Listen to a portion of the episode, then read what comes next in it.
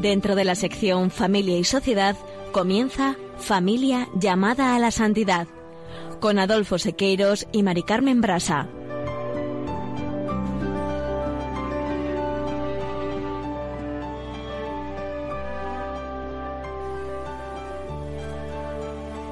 Muy buenos días, queridos oyentes de Radio María y Familia Radio María. Bienvenidos un lunes más al programa Familia llamada a la Santidad.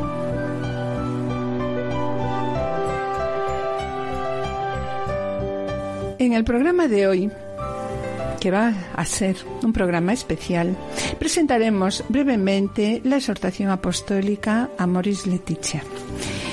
Y a continuación escucharemos el testimonio de un joven matrimonio, Raquel e Israel, que van a presentarnos el testimonio de su vida y que estamos seguros, porque los conocemos, que a través de este testimonio vamos a percibir con toda humildad las maravillas que Dios ha hecho en su vida. Finalizaremos el programa con una oración.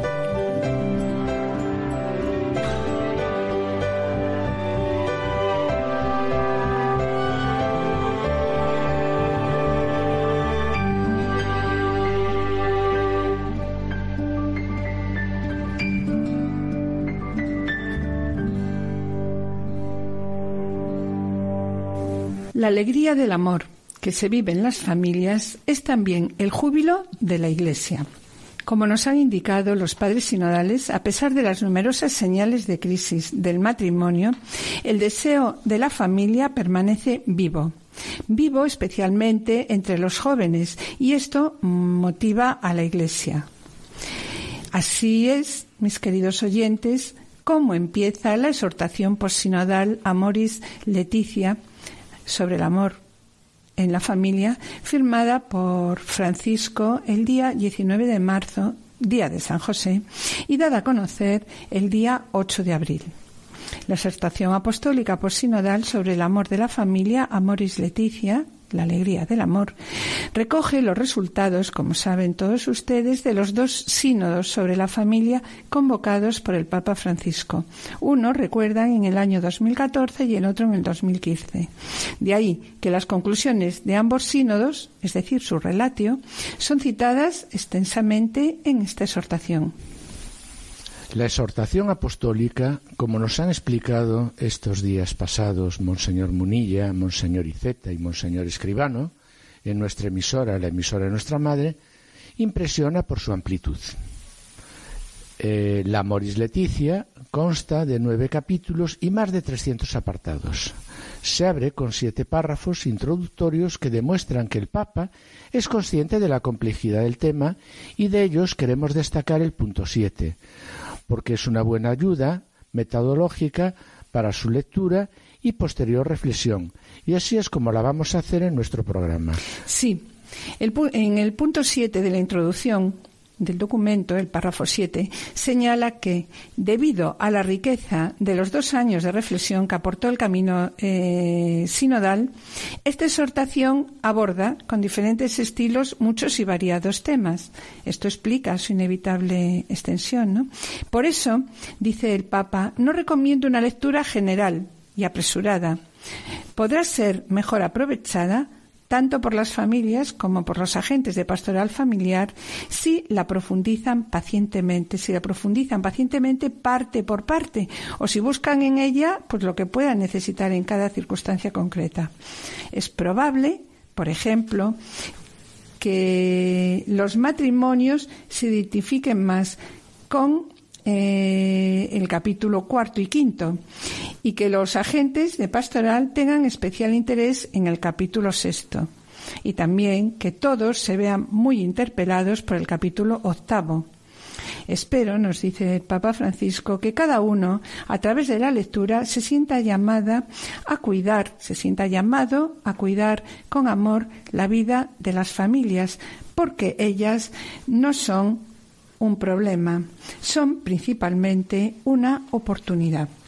En el programa del día de hoy, dado el testimonio tan amplio que vamos a recibir luego, eh, nos vamos a centrar simplemente en la labor preventiva que el Papa Francisco reafirma con tanta fuerza cuando dice que, para evitar cualquier interpretación desviada, recuerdo que de ninguna manera la Iglesia debe renunciar a proponer el ideal pleno del matrimonio, que el proyecto de Dios en toda su grandeza. Sí, y a continuación destaca el Papa Francisco lo siguiente. Es preciso alentar a los jóvenes bautizados a no dudar ante la riqueza que el sacramento del matrimonio procura a sus proyectos de amor, con la fuerza del sostén que reciben de la gracia de Cristo y de la posibilidad de participación plena en la vida de la Iglesia. La tibieza cualquier forma de relativismo o un excesivo respeto a la hora de proponerlo sería una falta de fidelidad al Evangelio y también una falta de amor de la Iglesia hacia los mismos jóvenes.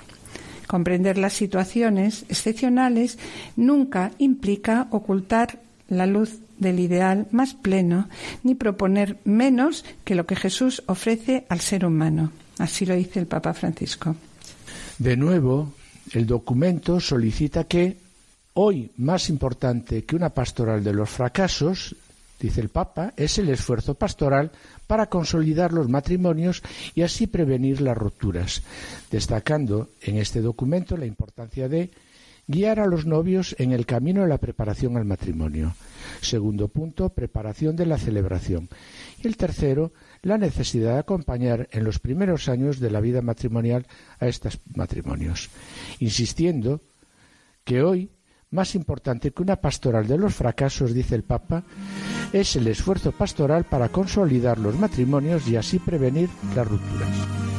Siguiendo con la necesidad de prevención que plantea la Moris Leticia, en el programa del día de hoy contamos con un testimonio muy especial. No os lo perdáis y permaneced a la escucha.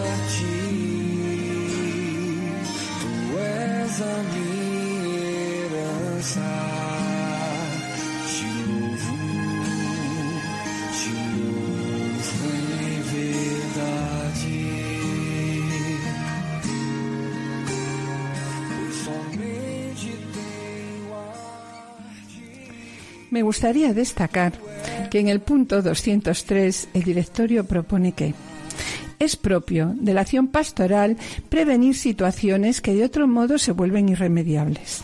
Y sobre la labor preventiva insiste también de una manera continua el Papa Francisco en la Moris Letitia, sobre todo en el capítulo 6, donde destaca, en primer lugar, la importancia de guiar a los prometidos en el camino a la preparación al matrimonio.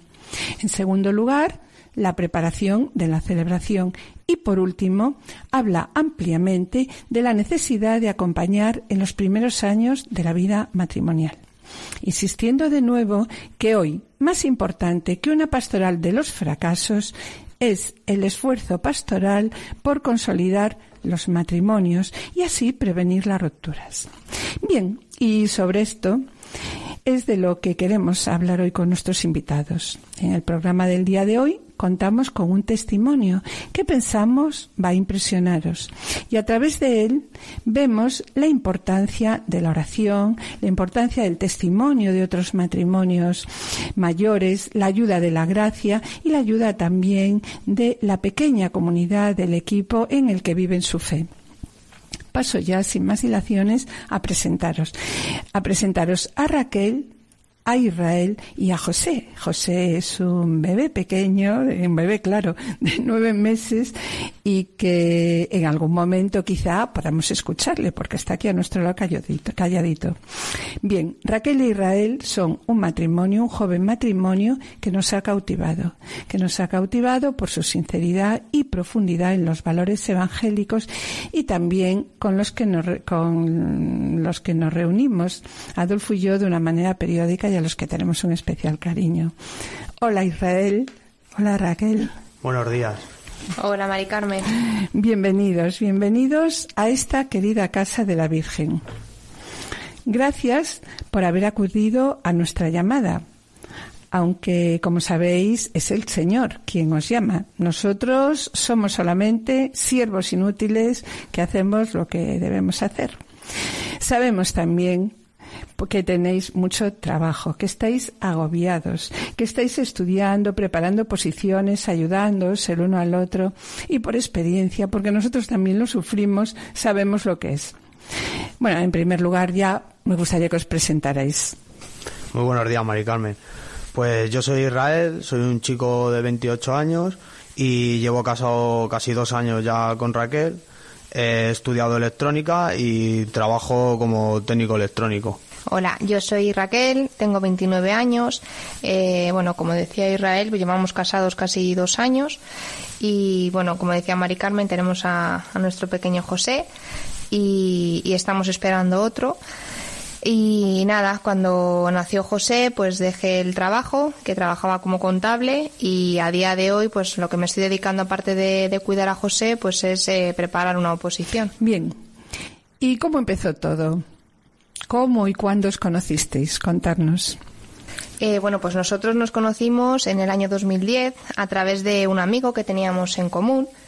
Eh, bueno, por aquellos tiempos eh, salíamos mucho de fiesta los fines de semana y era pues ahí cuando coincidíamos, ¿no? Algún fin de semana. nuestra relación como tal, por así decirlo, pues empezó a primeros de enero del año 2012 hasta entonces, pues como, como dije, solo éramos amigos, ¿no? Y bueno, se puede decir que aquella noche, pues algo cambió y dentro de nosotros, pues empezó a arder la llama del amor. Por aquel tiempo, eh, nuestras vidas poco tienen que, vamos, poco tenían que ver con, con las de hoy. Ambos vivíamos alejados de la iglesia y de, Dios. Bueno, en mi casa, pues yo siempre lo digo, que cristianos, cristianos, pues como la mayoría de la gente del siglo, del siglo XXI, pues van a misa de vez en cuando los domingos, pero muy pocas. Eh, vamos a acontecimientos como bodas, bautizos y comuniones. Con mi madre rezaba por alguna noche, pero vamos, que en cuanto hice la comunión, todo eso se olvidó. Pero yo siempre digo que yo creo que tengo una, tenía siempre y tengo una relación especial con Dios a pesar de que dejé de ir a la iglesia o, y, a, todos estos sitios, pues por las noches rezaba. Rezaba todas las noches, antes de acostarme rezaba. No hacía falta que nadie me lo recordara. No sé por qué. A lo mejor yo no creía en la iglesia, pero creía en, pues eso, en Dios. No sé qué tipo de Dios, porque luego hacía lo que quería y no vivía la vida como, como lo dicta el Evangelio. Eh, bueno, luego también eh, decir que mi vida pues consistía en ir al gimnasio todas las mañanas, de lunes a viernes. Me levantaba a las 8 de la mañana y iba a correr y iba al gimnasio hasta a lo mejor las 12 de la mañana. Luego por las tardes estudiaba para policía, o se puede decir que estudiar. Y los fines de semana pues salía de fiesta. Vamos, lo que se dice ahora por ahí, eh, un, un nini. Ni estudiaba, ni trabajaba, ni, ni nada. Bueno, pues en mi caso era un poco diferente al de Israel, ¿no? En mi casa yo he mamado desde siempre la religión católica. Mis padres son personas de fe y como tal pues nos inculcaban ir a misa todos los domingos. Eh, tanto mi hermana como yo íbamos a, un grupo de juveniles. Y, bueno, pues ahí hacíamos Pascuas, convivencias, ¿no? Vamos, yo sí tenía relación con Dios. Lo que pasa que cuando empecé a entrar en la adolescencia, pues me dejé llevar un poco, ¿no? Un poco bastante por la sociedad que tenemos y me alejé de Dios, no quise saber nada más de él. Eh, pues claro, esa es la frustración que tenían mis padres, ¿no? De personas de fe, de ver que su hija se aleja de Dios, pues, pues claro, los pobres intentaban en cualquier conversación, eh, pues eso, meterme otra vez a Dios y yo pues contra eso pues me enfadaba y malas palabras y, no les dejaba, ¿no? Y bueno, yo trabajaba, estudiaba en la universidad y entre diario lo único que pensaba era pues eso, que llegara el fin de semana para, para salir de fiesta. ¿Y cómo era vuestro noviazgo en aquel momento? Pues cuando empezamos nuestra historia de amor, pues era como cualquier, cualquier, cualquier otra. Éramos nosotros, Raquel por un lado, Israel por otro. Eh, no, no compartíamos nada juntos. Eh, nos queríamos mucho, se veía que había un amor muy especial porque yo la quería a ella con locura como decía un profesor mío, pues que era, éramos novios, que no vio, no veíamos nada de, pues nada, solo teníamos esa llama de amor que, que al principio todo es una locura, pero no ves nada, sus defectos, no ves ningún defecto. Y pues empezamos al, cabo del tiempo, al poco, empezamos a discutir, nos faltábamos el respeto. La verdad es que nuestro futuro juntos parecía tener los días contados. Eh, hubo una noche vieja que salimos de fiesta los dos juntos y pues eso, sales de fiesta y como no estés bien, pues, pues discutimos bastante. Ese día pues vimos que por mucho que nos quisiéramos no íbamos a ningún lado, porque no podíamos estar siguiendo esas vidas. Y al día siguiente fuimos a comer donde sus padres. Y nada, entonces estuvimos casi toda la comida callados con la familia y eso. Y al irnos, yo me acuerdo que su madre se me quedó mirando y, me quedé mirándola, pero bueno, cogimos el coche y, nos fuimos. Al llegar a casa yo me acuerdo que, le dije a Raquel, digo, digo, yo no sé, digo, ¿por qué? Digo, pero tengo que hablar con tu madre. Yo tengo que hablar con tu madre y le tengo que contar nuestra situación y, no sé por qué. Raquel me decía que, que para se lo tenía que contar a su madre, que, que para qué, claro. Pero yo, yo o sea, decirle, mira, pasa esto, pero no, no, sé por qué tenía esa mirada que me transmitió, me, me dijo que tenía que hablar con ella. No, no sé, no sé por qué. A, la, a, la, a, los dos días fuimos Raquel y yo a hablar con ella y yo le comenté, pues, pues todo lo que había pasado, nuestros problemas. Y yo siempre digo que cualquier otra persona, vamos, hubiera dicho, mira, mi hija, mi hija, mi hija se merece algo mejor que, que esté hablando un poco mal, este desgraciado. O sea, este es un desgraciado y, pues no, al contrario, al contrario. Cogió y me dijo que me, que me iba a ayudar, que me iba a ayudar. Y yo le dije que, pues que a lo mejor que necesitaba un psicólogo para que me ayudara a, pues eso, a controlar mis nervios, etcétera, etcétera eh, lo que me ofreció, dice, yo, dice, el mejor psicólogo que te puedo ofrecer, dice, es a Dios. Yo me quedé así, digo, sí, pero necesito a alguien de, carne y hueso, alguien que, que, palpe. Yo a Dios sí, le rezo por las noches, pero no le palpo. Y me dijo, ¿por qué no te empiezas a leer la Biblia?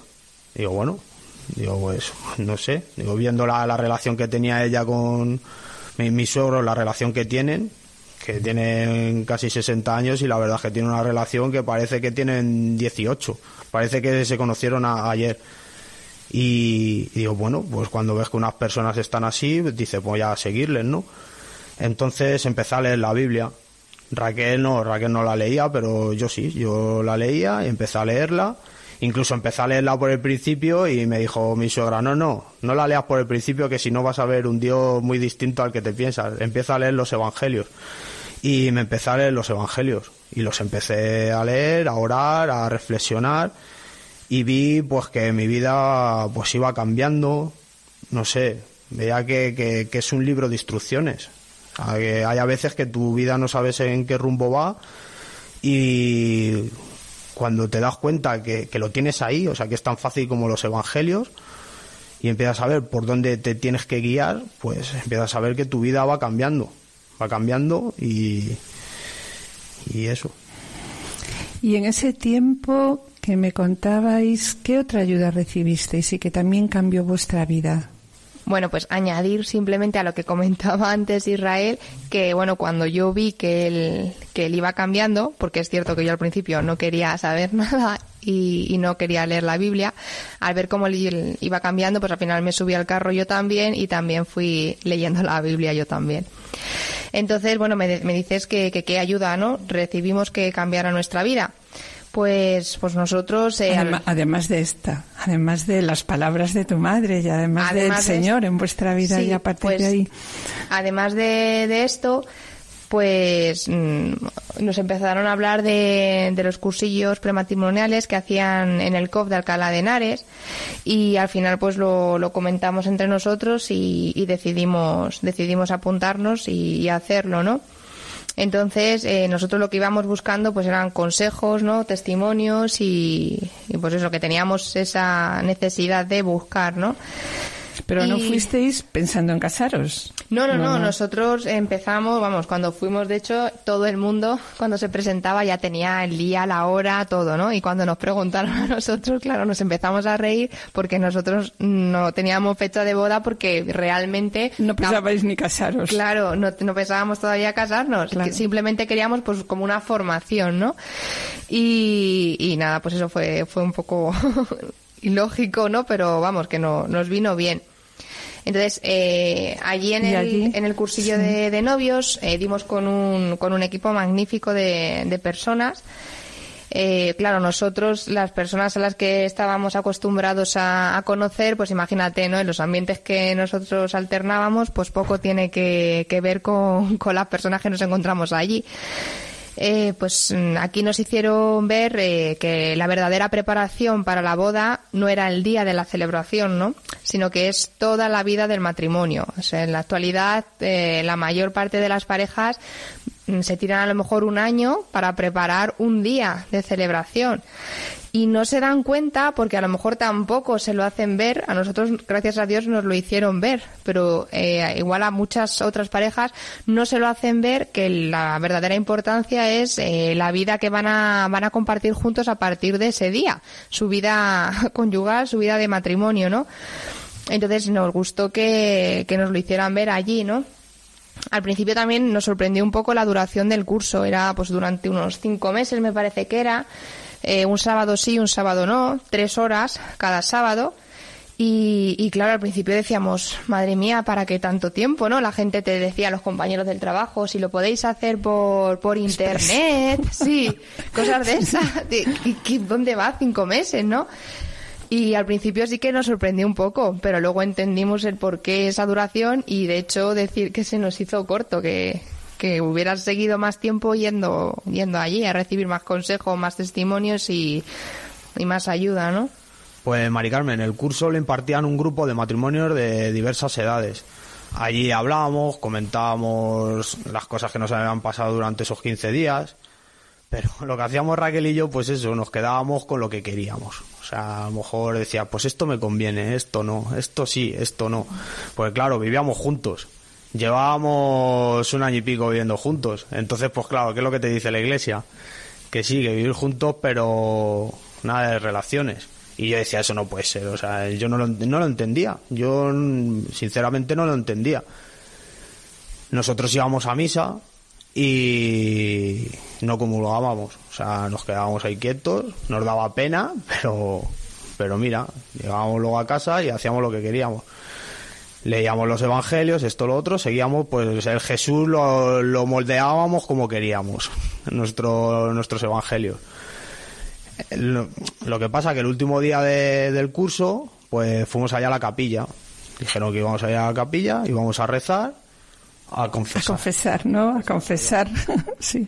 Y, y nada, pues estábamos ahí en la capilla y, y después de orar se metió el sacerdote, Paco Ruperes, que desde ese día es un amigo íntimo nuestro. Y, nada, pues sentimos, yo sentí la llamada de, que me tenía que confesar. No sé por qué. Y yo decía, si es que me voy a confesar y voy a decir lo que yo quiera. O sea, no, no me voy a confesar de todo. Yo me había confesado una vez solo, eh, el día, o sea, una semana antes de la comunión y era lo típico. Pues que había insultado a un compañero de clase, le había quitado el bocata o cosas así. Pues nada, me metí con, con el sacerdote y, y ahí me di cuenta que, o sea, yo noté la sensación de que no era el sacerdote. No era. O sea, él me hablaba como si me conociera de toda la vida y yo no le conocía, yo no le conocía de, de nada. Me empezó a preguntar y yo le empecé pues a pedir perdón pues todos los años, todo lo que había tirado a la basura, todo lo que había tratado mal a mis padres, porque también confesar pues que claro, que si yo iba al gimnasio, eh, estudiaba y salía de fiesta, de algún sitio tenía que salir el dinero para salir de fiesta. Pues, pues eso, yo por de vez en cuando pues les cogía dinero a mis padres sin su permiso. Y pues todo eso pues yo pedí perdón y la verdad es que me quité un gran peso de encima. Yo creo que muchas de las discusiones que tenía con Raquel era del malestar, del malestar que tenía yo por dentro. Interior. Interior, el malestar que tenía yo interior, pues ahí me, me quité una mochila de, de 100.000 kilos que tenía, que había tenido durante años. Y luego ya, ya que estaba ahí, pues me vine arriba y, y quería pedir perdón también, pues por haber tenido relaciones con Raquel sin haberme casado. Y ahí ya, bueno, exploté de, de- a llorar, a llorar. Y nada más terminar, pues Paco Rupérez, pero que no era Paco, era, era el mismísimo Jesús, pues me abracé con él y cuando salí, salí, o sea, como si, como si fuera, o sea, no, no tuviera peso, o sea, como si estuviera volando. Al día siguiente fui a misa y, y comulgué. Y esa vez yo creo que, o sea, no he vuelto a comulgar como ese día. Porque claro, luego ya poco a poco, pues semana a semana, pues siempre cometo algún error, esto, lo otro. Me, me confieso, pero claro, siempre cometo alguna. Pero es que yo creo que como ese día no he ido tan limpio a la, a la misa. Y vamos, fue, fue espectacular. Bueno, pues aquel día, cuando salió Israel de la, de la confesión, pues entré yo, ¿no? Yo tampoco lo tenía, lo tenía muy claro, era como una parte, pues como contaba él, ¿no? Como por una parte sí, porque estar los domingos en misa y no poder comulgar, pues, pues, mm, pues eso, ¿no? Como que no se llevaba bien. Pero, pero claro, eh, por otro lado, mm, yo tenía relaciones con, con quien no era mi marido todavía y eso que lo ibas a seguir haciendo o no, porque de nada sirve confesarte si luego vas a seguir por el mismo camino, ¿no? Entonces, bueno, pues al final ya, ya digo que entré y hice pues una, una confesión general. Yo no me había confesado solo una vez, sino que yo, como en años anteriores en mi vida, sí que tuve relación con Dios, pues sí que me había confesado más veces, pero claro, desde la última había llovido ya un montón de años, ¿no? Entonces, eh, pues nada, yo también rompí a llorar con, con nuestro amigo Paco, ¿no? Ya. Y, y nada, fue muy, muy especial. O sea, sentí algo muy parecido a Israel, que me quité pues un peso de encima muy grande.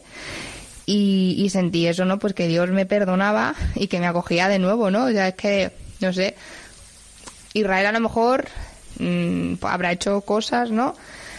Pero, jolín, que yo tuve ahí a Dios toda la vida y de buenas a primeras le dejé de lado, le negué, le... ¿no? Y, jolín, eso es duro, ¿no? Y ver que, mm, que eso él no te lo tiene en cuenta, ¿no? Que te lo, te lo perdona y que te acoge otra vez, pues, pues no sé, me conmovió mucho por dentro, ¿no? Y, y nada, pues decir que, claro, a mí Paco, cuando yo acabé mi confesión, eh, me dijo que, que tenía que hablar con mis padres, ¿no? Porque mis padres yo les había hecho mucho daño y Dios me perdonaba, pero yo tenía que ir a pedir, a recibir su perdón, ¿no?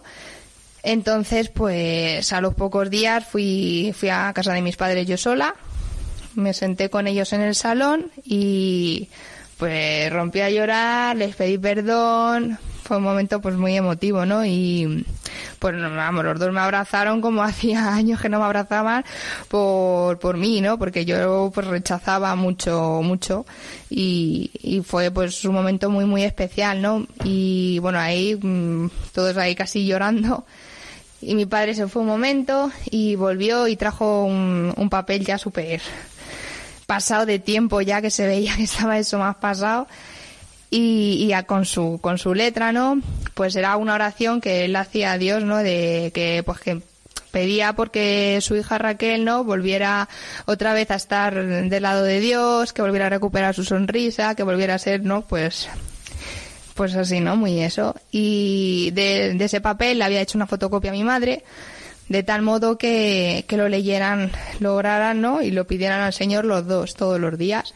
Porque decían que, claro, que tantos años pidiéndolo por separado, ¿no? Que, que claro, que, que, Jesús decía que cuando dos o más, ¿no? Pedir una cosa, pues que el Padre no te lo, te lo dará. Y entonces, claro, mi padre decía, es que tiene que ser igual, con puntos, comas y todo, ¿no? Y entonces, pues los dos rezaban lo mismo, ¿no? Y, fue, pues, vamos, para mí fue súper, súper especial, ¿no? Ese, ese momento. Y, y, nada, pues bueno, después de la, de la confesión de los dos, pues ya fuimos pues todo el camino en el coche, pues eso, ¿no? En nuestra pompa y, y hablando pues eso que teníamos que cambiar algo, algo importante había que cambiar, ¿no? La verdad es que me acabas de dejar sin palabras, me, dejas, me dejáis los dos sin palabras, pero solamente quería recordar en este momento y lo último que acabas de decir, que tus padres rezaban juntos por ti, ¿no? Porque estoy segura que nos están escuchando en la radio muchos padres, madres y abuelos que rezan diariamente por sus hijos. Y de hecho, nosotros en muchos programas les animamos y rezamos por ellos, ¿no? Y a ellos quiero dirigirme, dirigirme y decirles que la oración se convierte en la mayor fuerza de transformación del mundo. El Papa Francisco nos dice que orar por los demás es un gran gesto de caridad y que la oración es muy necesaria porque es la que mantiene encendida la llama de la fe. No puedo parar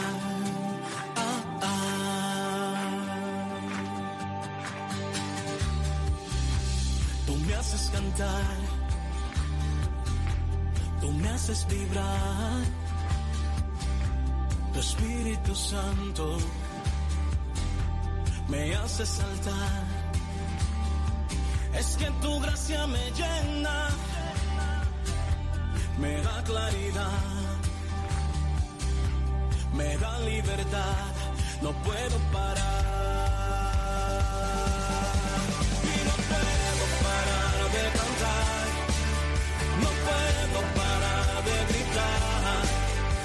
No puedo parar de alabar tu nombre, Señor. Y no puedo parar.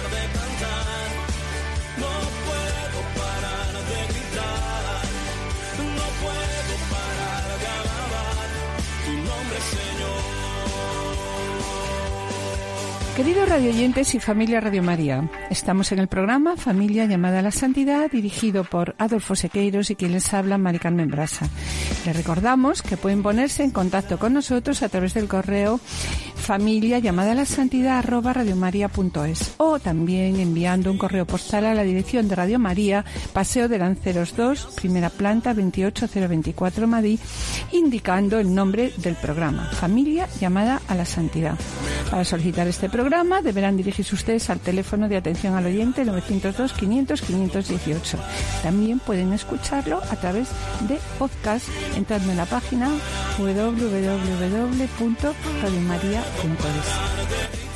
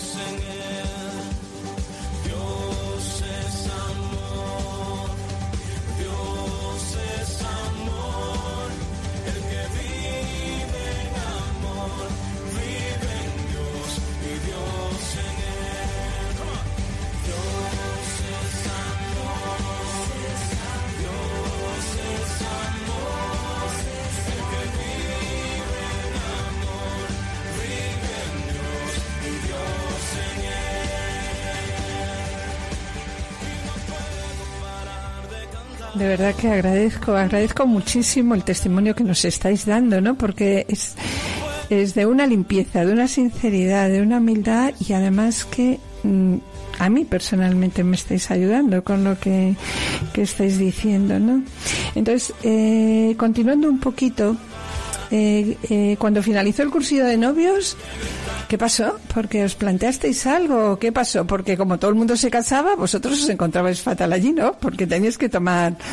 ¿Qué pasó? Contarme. Bueno, pues el, el mismo día que terminamos el cursillo, ¿no? Que, que fue lo del tema de la confesión, pues justo salimos de, de confesarnos y, y bueno, claro, como salimos un poco más tarde que, que los demás, cuando íbamos ya por la calle de camino al coche, nos encontramos con, con uno de los matrimonios que, que impartían el, cursillo de novios, ¿no?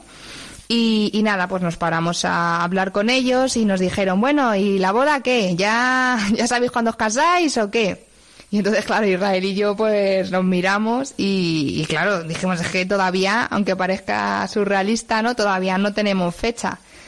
Y, y entonces, claro, no teníamos fecha porque, pues en aquel tiempo solamente trabajaba yo, Israel estaba en el paro, pero, pero no, no cobraba ningún tipo de prestación, ¿no?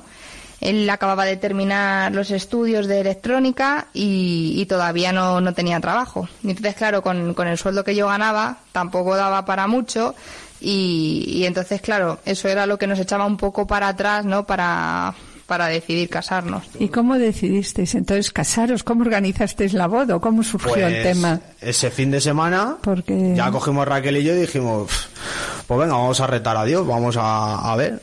Y fuimos allá a nuestra parroquia de, de Rivas, a Santa Mónica, y fuimos al despacho, despacho parroquial y, y estaba don José, que es el sacerdote.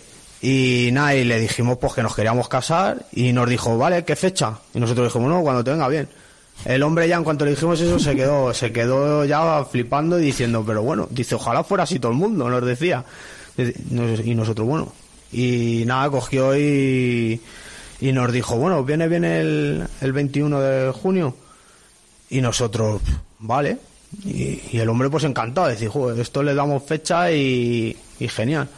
Así que nada, para el 21 de junio estaba la, la boda y, y, nada, la, cele o sea, la celebración, como no teníamos dinero, pues... Me gustaría, me gustaría que explicarais un poquito a nuestros queridos oyentes, como la gente se complica tanto, tanto en estos momentos con las bodas, ¿no? Fija todo a dos o a tres años. Eh, eh, ¿Cómo fue vuestra boda, no? Lo pregunto porque, bueno, tanto Adolfo como yo estuvimos y Pablo también estuvo en el coro. Entonces, bueno, pues vivimos vuestra boda. Entonces, ¿cómo fue un poco? Bueno, pues nuestra boda, eh, vamos, lo que para nosotros fue la boda boda realmente fue la celebración, ¿no? Fue una celebración preciosa, eh, la preparamos bastante, e hicimos que, que participara bastantes, bastante, vamos, parte de la familia, amigos. Eh, duró unas dos horas, pero la verdad es que a la gente le gustó mucho. Inclusive había gente eh, que no que no cree en Dios ni nada y bueno, tenemos amigos que ya está llorando en la en la Eucaristía y, eran ateos y todo. Así que, bueno, de hecho, eh, uno de ellos era la primera vez que entraba en una iglesia y estaba llorando como un magdaleno, pobrecito mío. Así que, y nada, luego también eh, el coro eh, estuvo muy bien, vinieron personas que conocíamos y personas que no conocíamos, como es el caso de, de, de, tu hijo Pablo. El momento de recibir el sacramento también fue, fue increíble, vamos, lo recordamos los dos con, vamos, de forma muy especial y con mucho, mucho cariño, ¿no? Porque ya, claro, aparte de la formación que ya nos habían transmitido en, en, en, el curso de novios, pues ya sabíamos que en ese mismo momento en el que estábamos recibiendo el sacramento, ya no éramos Israel y Raquel, sino que aparte de ser ya los dos uno, en medio estaba Dios, ¿no? Y que iba a ser el que nos iba a ayudar a sujetar los cimientos de, nuestro matrimonio y de, y de nuestra familia, ¿no? Y bueno, eso fue lo que respecta a la, a la ceremonia, ¿no?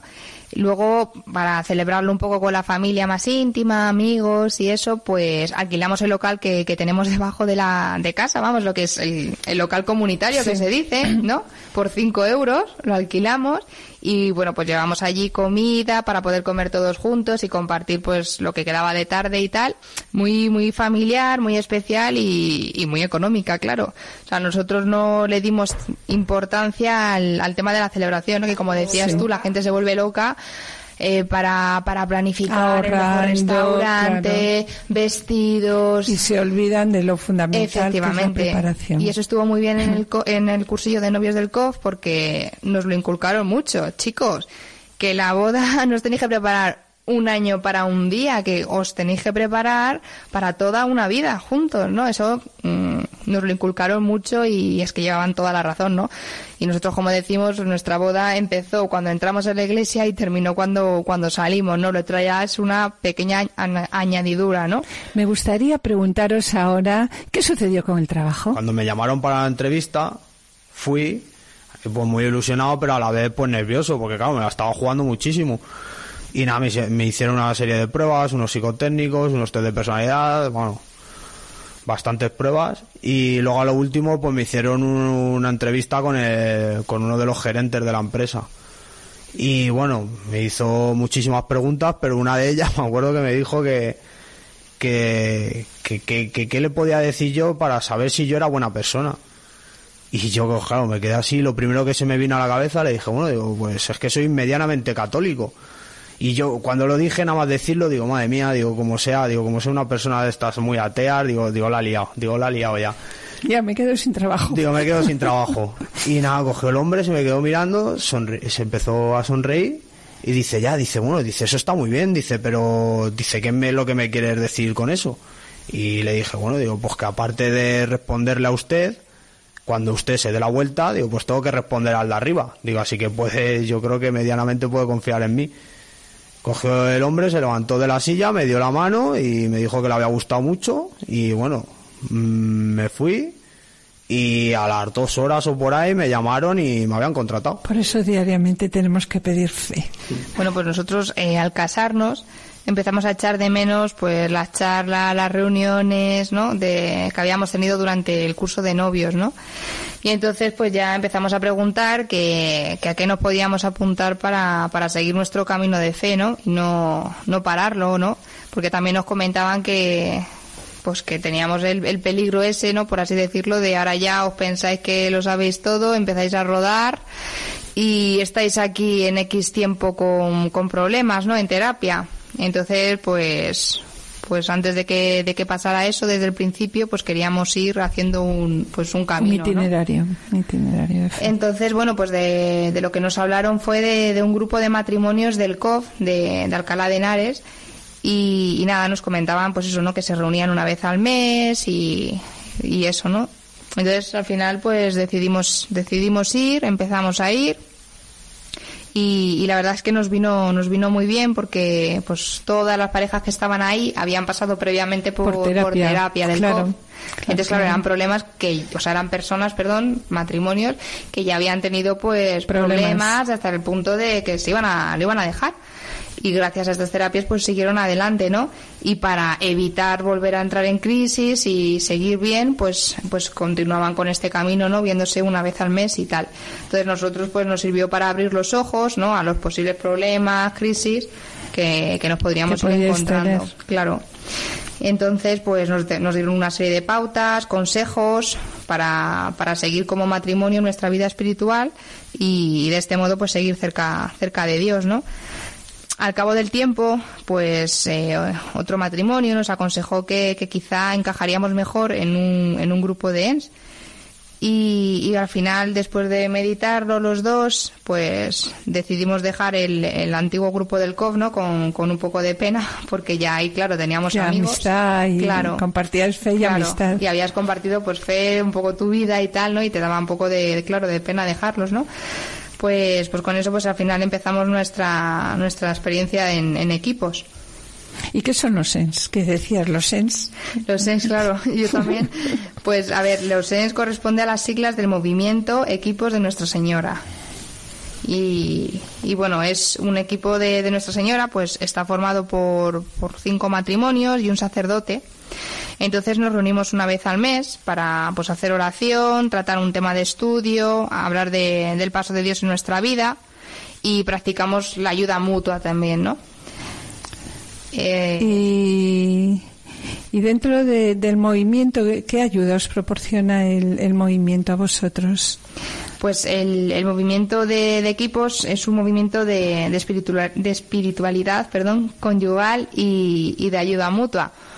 Entonces, eh, bueno, pues como, como decíamos, nos reunimos de una vez al mes y, y nada, pues nos comprometemos a hacer por un lado oración personal, por otra hacemos también una oración conyugal, es decir, siempre en pareja, ¿no? Tenemos que tener un tiempo de, oración en pareja. Hacemos oración familiar, pues donde integres también pues a los niños, ¿no? Es decir, tienes que haber mo- momentos de oración para todo, ¿no? Personal, eh, de matrimonio y de familia, ¿no? Es importante, ¿no? Cuidar, cuidar las tres. Y luego aparte también una cosa que nos ayuda mucho es hacer una, una sentada, ¿no? Que consiste pues en hacer un diálogo que no es avasallar al otro ni echar en cara al otro, sino que partes, bueno, para que os hagáis una idea, se parte haciendo una oración, ¿no? Poniéndote en manos O sea, de es un Dios. el diálogo en presencia de Dios. Exacto. Diálogo Eh, se mete Dios Dios. en medio, le dejas que se cuele para que amanse a la fiera, por así decirlo. Empezamos, bueno, continuamos dando, dándonos gracias el uno al otro, también para... Por lo bueno, por lo Empezamos bueno. por lo bueno y luego ya vamos eh, pues poco a poco no viendo qué cosas hay que mejorar, qué cosas no te han gustado. Lo bueno de hacer una sentada es que como metes a Dios, no es en el momento del calentón, porque claro, cuando a ti el otro te está haciendo algo que no te gusta, pues siempre tiendes a, en el momento del calentón, pues ir a malas, ¿no? Y al final, en vez de solucionarse ese Se empeora. va peor. Sí, bueno, claro, pasa a todos cuando lo hacemos así, que todos lo sabemos, ¿no? Lo que es. Entonces, pues, eh, pues vamos, fruto de ese diálogo, ¿no? Va a surgir la necesidad de, ser mejores, porque al final, claro, siempre nos decimos, bueno, pues para que esto no pase o para que vayamos a mejor, ¿qué tenemos que hacer? ¿Qué hay que arreglar? ¿Qué es lo que no hay que hacer? ¿Qué me tengo que poner como propósito, ¿no? Para, mejorar y, y entonces, claro, pues, pues para ello también se ponen pues unas reglas de vida, ¿no? Quería comentar una cosa, es un secretillo, ¿eh? pero eh, esta mañana yo doy fe que hacéis oración personal. Porque esta mañana a las 6.26 recibí, de la madrugada, ¿eh? 6.26 de la madrugada, mis queridos radio oyentes, recibí un WhatsApp de Israel. Eh, les habíamos pedido la entrevista, eh, o sea, que nos dieran un pequeño testimonio o un testimonio sobre su vida, que como veis es un gran testimonio, ¿no? Y, y, bueno, estaban agobiados con el tiempo. Y entonces, bueno, pues yo la verdad ayer por la noche les dije tranquilidad, el Señor no nos pide más de lo que podemos hacer. Tranquilidad, la dejamos para otro momento. Y esta mañana, Israel, ¿qué pasó? Cuando me mandaste el WhatsApp a las 6 y 20 de la mañana. Pues a las 6 y 20 que... ¿A qué hora empieza la oración entonces? Claro, ¿A qué hora? nos levantamos a las 6 menos 10. Y eh, bueno, y, y no es porque tenga, no vaya a te- o sea, tenga que coger tráfico para ir al trabajo, ¿no? Porque es que además de que Dios me dio un trabajo, me lo dio a 7 minutos de casa. Bueno, eso es un regalo en Madrid. ¿eh? O sea que lo tengo en la otra punta de casa, o sea, al lado de casa. Y lo que pasa es que me levanto antes para, para orar, porque antes oraba por la noche, pero vi que no me, no me estaba viniendo bien. Veí, veía que estaba ya fatigado del día y te entraba sueño. y me entraba sueño y ya no sueño, que no me enteraba bien y no me daba fruto. Entonces me aconsejaron que empezara a orar por la mañana. Entonces me lo propuse y me levantó pues eso a las 6 menos 10 de la mañana y Raquel mientras hace el desayuno pues yo cojo, me voy con mi Biblia al comedor y me pongo a orar. Y así, pues, además de alimentarlo, gracias a Raquel, con el desayuno mi estómago, pues con la Biblia alimento tu alma. mi alma. Y la verdad es que me va bastante bien. Y da la casualidad de que empiezo a leer y, y resulta pues que cojo la, la lectura de, Del día. del día. Entonces, claro, yo cuando he leído eso he dicho, "Uf, claro, tengo que sacar tiempo, tengo que, que ir a Radio María con Raquel y tengo que por lo menos contar nuestro testimonio a ver si podemos ayudar a alguien y dar la palabra de Dios, no quedárnoslo solo para nosotros. Sí, bueno, pues esto es lo que queríamos comentaros también, ¿no? Y yo creo que ya me da pena, ¿no? Me da pena finalizar este testimonio porque realmente es muy rico. ¿Queréis añadir algo más? ¿Qué más queréis decirnos? Bueno, añadir, por supuesto, ¿no? Que, que falta hablar de, los frutos de nuestro matrimonio, ¿no? bueno, decir que, que nada, al poco de, de casarnos, al muy poquito, eh, nos quedamos embarazados. Lo que pasa que ese bebé pues no, no llegó a nacer, ¿no? Entonces, bueno, eh, sabemos que ahora tenemos un angelito ¿no? en el cielo que, que nos cuida y que vela por nuestro amor, ¿no? También, que tenemos que ser conscientes también, ¿no? De, de eso, de, yo, vamos, nosotros lo vemos así por lo menos, que, que Él está ahí para, para cuidar nuestro amor, ¿no? Como que esa fue su, su misión, no sé. Eh, y bueno, eh, al poco tiempo, pues no, nos volvimos a quedar embarazados. Esta vez sí llegó a término. Y, y vamos, es el mayor regalo que, que nos ha podido hacer Dios. Estamos encantados con él, es un, un amor de niño. Ese sí que es santo, por lo menos hasta, hasta ahora, ¿no? Se llama, vamos, se llama José, como ya lo habías presentado, ¿no? Y, y nada, pues eh, en este mismo momento estamos estamos esperando otro otro bebé, estamos de 16 semanas y nada, pues comentar eso que le esperamos con, con mucha ilusión. y, y eso. Bueno, tenemos que finalizar y la verdad, como comentábamos antes, nos da mucha pena, pero simplemente me gustaría comentar lo siguiente. De todo lo que acabáis de decir, quiero destacar que vuestra vida cambió, ¿no? ¿Y cuándo cambió vuestra vida? Bueno, en primer lugar, destacar la oración de vuestros padres y, y después también el, el acercamiento que tuvo tu madre, ¿no? A, Israel, ¿no? Eh, sobre todo cuando ella te propuso acudir a Dios, porque muchas veces, y eso que nos lo piden los papas, no proponer, proponer a Dios, pero a veces no nos atrevemos a las personas que tenemos cerca proponerle a Dios, porque un poco por miramientos, como decíais antes, ¿no? Y también cuando cambió vuestra vida, pues cuando decidisteis iniciar los cursillos prematrimoniales, ¿no? Cuando descubristeis, sobre todo, el sacramento también de la penitencia, descubristeis la misericordia de Dios, experimentasteis la ternura y el perdón de Dios, ¿no? Cuando, a partir también, bueno, fue para vosotros muy importante el ejemplo de, de todos los matrimonios que os rodeaban, del, primero de vuestros padres, el ejemplo de vuestros padres y el testimonio de vuestros padres y de los matrimonios del COF. Y a través de ellos descubristeis el sacramento del matrimonio, ¿no? La importancia de la celebración del sacramento y no la importancia de la celebración de la, de la comida, como comentabais antes. Y también, pues, eh, vuestra preocupación no que tenéis y que tuvisteis desde que os casasteis de vivir vuestro matrimonio ayudados o sea ayudados en una pequeña comunidad como es lo que nos están pidiendo continuamente una una comunidad que en este cambio en este caso fue equipos de Nuestra Señora no para poder compartir con ellos pues como decíais antes no la fe la amistad la ayuda mutua. Bueno pues por todo lo que acabáis de transmitirnos, queremos daros las gracias por presentar con tanta humildad y sencillez vuestra vida, por presentarnos también de una manera muy sencilla la verdad y la belleza del, Evangelio, con un lenguaje capaz de llenar nuestras mentes y nuestros corazones. Bien, pues esperamos teneros en otro momento, ¿no? Y que sigáis contándonos cómo va siendo vuestro camino, vuestro progreso en el camino hacia el Señor. Bueno, pues mis queridos oyentes, este es el camino de santidad que se presenta al hombre y a la mujer por medio del amor esponsal y a través del matrimonio. Gracias por haber venido. Gracias a ti, Mari Carmen. Muchas gracias. Hoy, mis queridos oyentes, vamos a despedirnos. Vamos a despedirnos de una manera especial. Por ello, os pedimos vuestras oraciones por todos los matrimonios jóvenes. Y finalizamos ya, el tiempo se nos echa encima, entonces finalizamos el programa. En el programa del día de hoy hemos hecho una breve, breve presentación del Amor es la Etitia y a continuación les hemos presentado el testimonio de vida de Raquel e Israel, a través del cual hemos percibido con toda humildad las maravillas que Dios ha hecho en su vida.